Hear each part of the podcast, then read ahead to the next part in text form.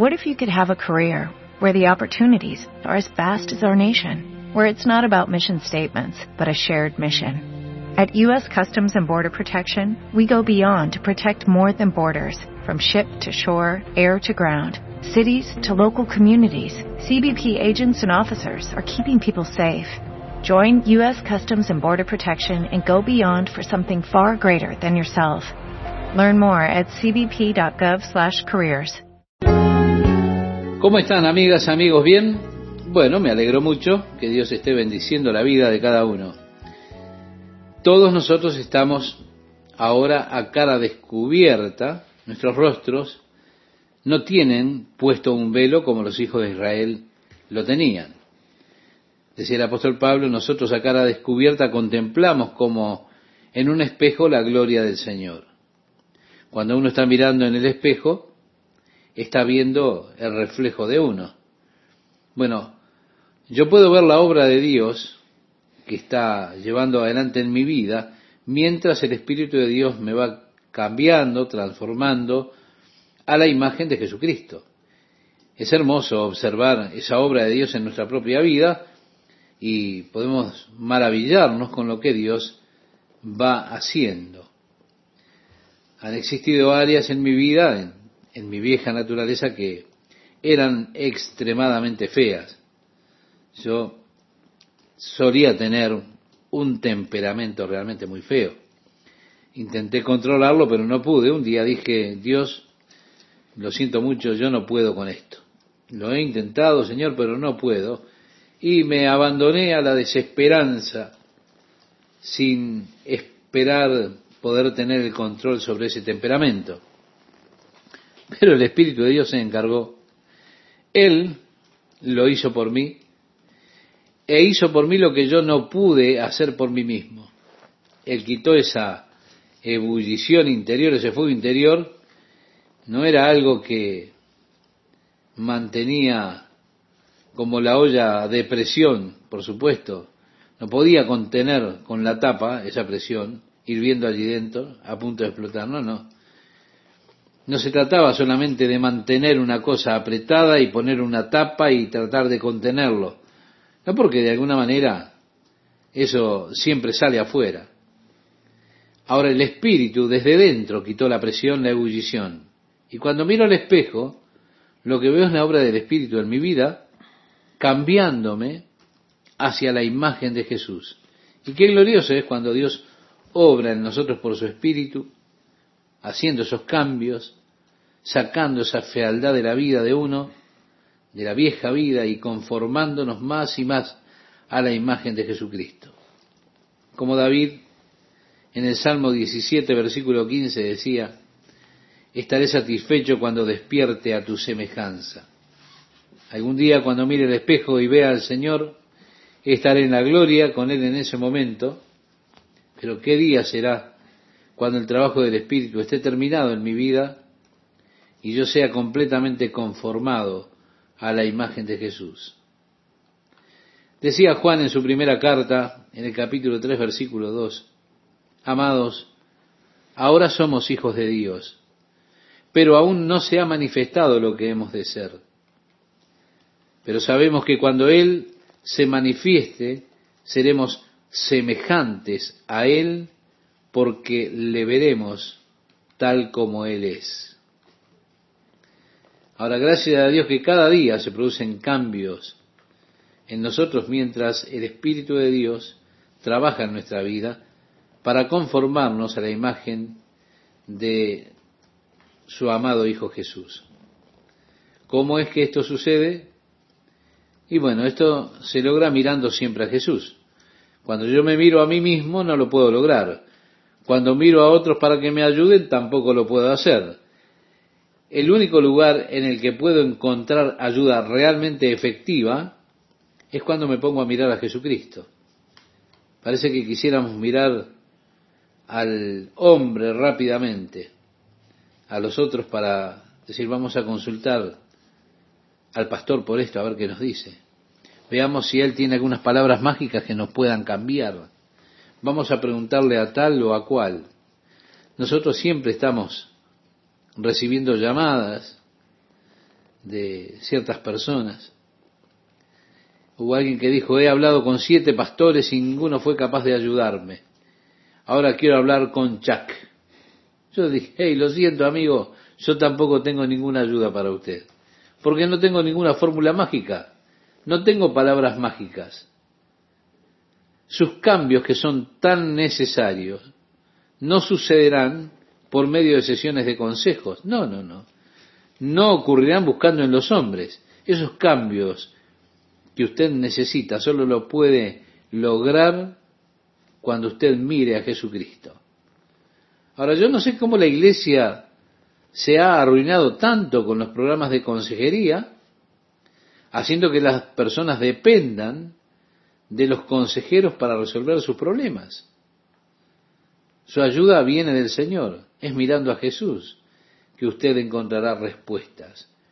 En tanto usted mire a los hombres, en tanto usted intente que un consejero sea su muleta, usted no logrará absolutamente nada. Usted tiene que volverse a Jesús y encontrar la ayuda que Él ofrece. Y así, a cara descubierta, contemplando la gloria del Señor como en un espejo, somos entonces cambiados o transformados de gloria en gloria a la misma imagen del Señor.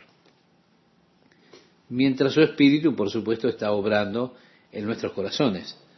Lo mejor que cualquier consejero puede hacer por usted es hacer que usted dependa de Jesucristo. El mayor servicio que cualquier consejero puede hacer por usted es llevarlo a Jesucristo y a una dependencia de Él, porque, porque Jesucristo es el único que le puede ayudar. Oh mi amigo, mi amiga, haga que las personas confíen en Jesús, que lo miren a Él. Nosotros a cara descubierta, contemplando como en un espejo la gloria del Señor, somos transformados de gloria en gloria, dice la palabra de Dios. Los cambios que tienen lugar ocurren cuando el Espíritu de Dios obra en nuestra vida. En el capítulo 4 comienza el apóstol Pablo diciendo, por lo cual, teniendo nosotros este ministerio, uno puede preguntar, ¿qué ministerio? El ministerio de llevar a las personas a Jesucristo. Agrega, según la misericordia que hemos recibido, no desmayamos. Antes bien, renunciamos a lo oculto y vergonzoso, no andando con astucia, ni adulterando la palabra de Dios, sino por la manifestación de la verdad, recomendándonos a toda conciencia humana delante de Dios. ¿Qué quiere decir Pablo? Pablo dice, miren, no estoy buscando ser astuto, yo no busco exagerar, llevando a las personas a una exageración emocional y todo lo demás tratando de manejar la palabra de Dios con astucia o con engaño. No, él dice, por la manifestación de la verdad, recomendándonos a toda conciencia humana delante de Dios. Hoy almorcé con algunas personas de Israel y el hombre que estaba a mi lado dijo, la primera vez que yo lo vi a usted fue en la televisión. Él dijo, una mañana prendí la televisión y lo vi a usted allí. Ahora, vi detrás de usted la menorá. Usted estaba enseñando el Antiguo Testamento. Y dijo, llamé a mi esposa y le dije, mira, hay un rabino que no lleva puesto su Yamaha. Él debe ser un rabino reformado. Y él dijo, bueno, comencé a escuchar su programa cada domingo y usted no se parece en nada a los otros ministros que aparecen en la TV. También dijo, tantos de esos programas cristianos en la TV insultan mi inteligencia con toda esa exageración y todo ese emocionalismo. Usted me ha dado algo en lo que pensar, usted comenzó a hacerme pensar en muchos asuntos. Bueno, eso es lo que el apóstol Pablo estaba diciendo en su propio ministerio. Él dijo, yo fui honesto con ustedes, no intenté exagerar, no intenté utilizar, adulterar la palabra de Dios ni usarla de manera engañosa. Yo renuncié a esas cosas deshonestas. Yo no anduve con astucia. Y créanme, hay muchos astutos que andan allí afuera, ¿eh? Sí, ellos existen ya desde el comienzo de la iglesia. Tristemente también existen en el día de hoy. He recibido algunas cartas y algunas de las más astutas que usted haya visto en toda su vida, con toda clase de artilugios de los que usted pueda imaginar. Si yo solo enviara 5 dólares, o 10 o 15 dólares, o si fuera al banco a sacar 50 dólares para, para prestárselo y sacarlos del apuro en que están ahora, entonces yo obtendría un metro de la alfombra donde ellos se arrodillan a orar por mí. Sí, cosas como esa. El apóstol Pablo dice, renunciamos a lo oculto y vergonzoso, no andando con astucia ni adulterando la palabra de Dios, sino por la manifestación de la verdad, recomendándonos a toda conciencia humana delante de Dios. Estaban aquellos que decían que Pablo predicaba misterios que usted no podía comprender. Sí, decían el Evangelio que Pablo predica es, es oculto. Y así Pablo les responde de una manera muy clara. Dice, pero si nuestro Evangelio está encubierto, entre los que se pierden está encubierto. Ellos son los que no pueden verlo, en los cuales el Dios de este siglo cegó el entendimiento de los incrédulos para que no les resplandezca la luz del Evangelio de la gloria de Cristo, el cual es la imagen de Dios. Como decíamos antes, hemos sido criados a la imagen de Dios. Una de las características de Dios es que Él es autodefinido, o sea que Él tiene su propia voluntad y la capacidad de ejercer su voluntad, el poder de elección. Dios lo hizo a usted, estimado oyente, a su imagen y le dio ese poder de autodeterminación. Así que usted es quien determina su propio destino. Es usted el que lo determina. Habiéndonos dado el poder de elegir, entonces era necesario que Dios respetara la elección que hiciéramos.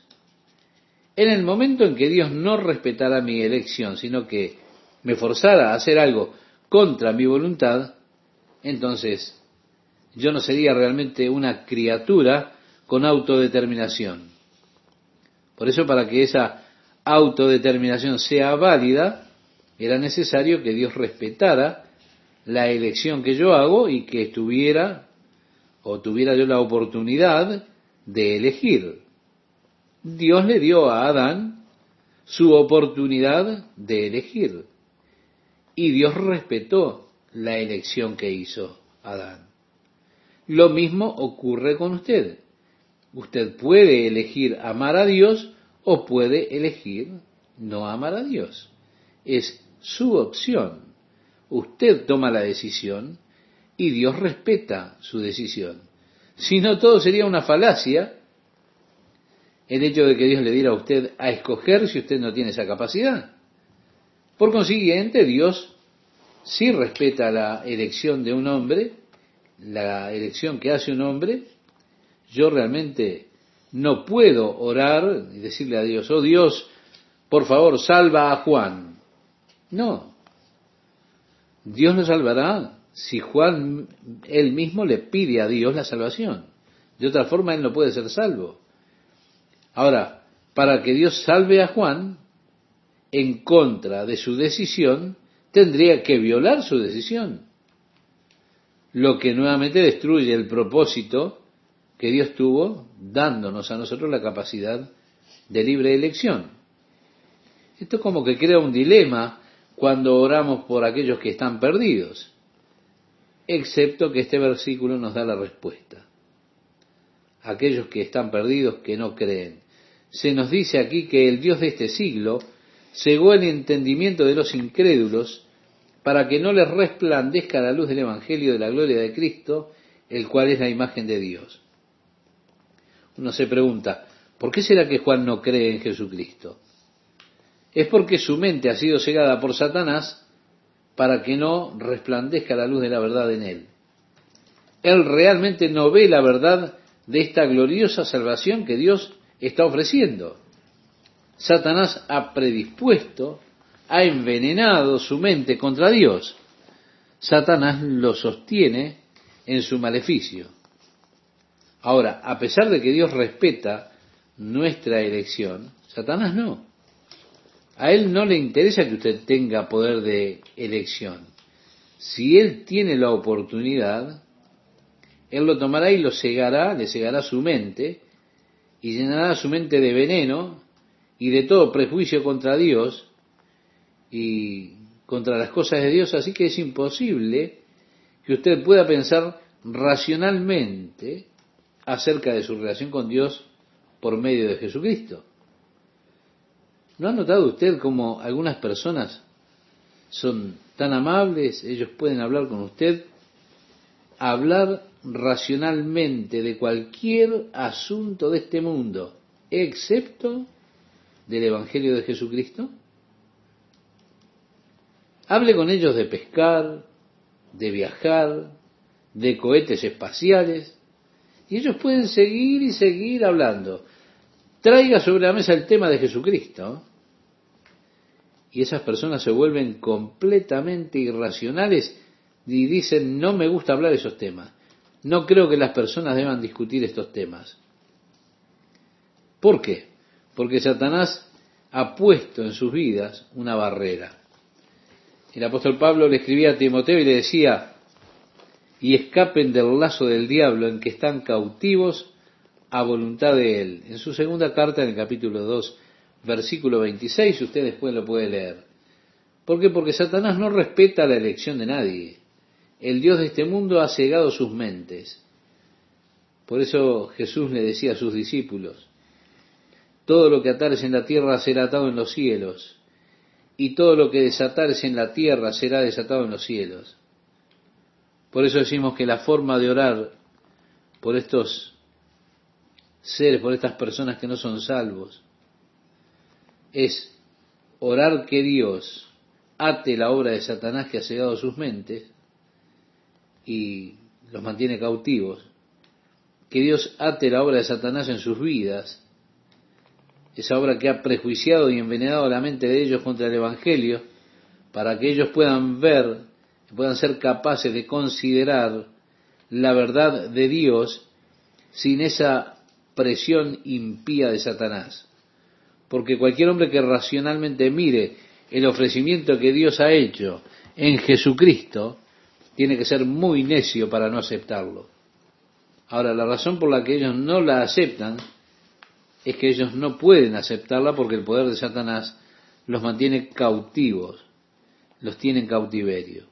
Y así nosotros, por medio de la oración, podemos librarlos de esa influencia de Satanás y una vez que estén libres de esa influencia cegadora de Satanás que ejerce sobre sus mentes, yo no sé de nadie que no acepte ese amable ofrecimiento que hace Dios a través de Jesucristo. Así que haga esta dirección de sus oraciones y ore por aquellos que están bajo la ceguera del poder de Satanás que ha cegado sus mentes y los mantiene cautivos. Y todo lo que ates en la tierra será atado en los cielos, decía Jesús. Sí, Dios atará ese poder de Satanás. Dios quitará la ceguera que él puso sobre sus mentes. Y de esa forma ellos serán capaces de ver racionalmente y claramente el ofrecimiento que Dios nos ha hecho a través de Jesucristo.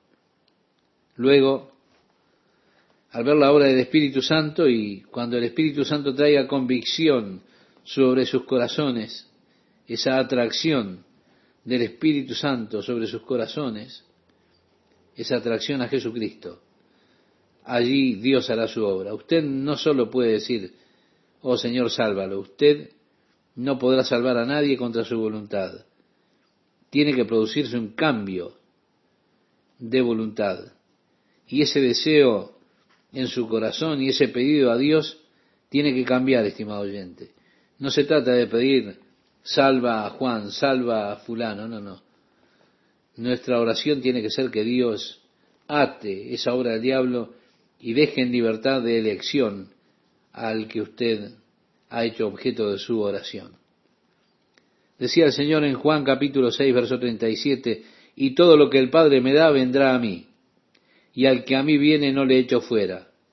Así que nuestras oraciones son para liberar a aquellos que están cautivos para que puedan ver.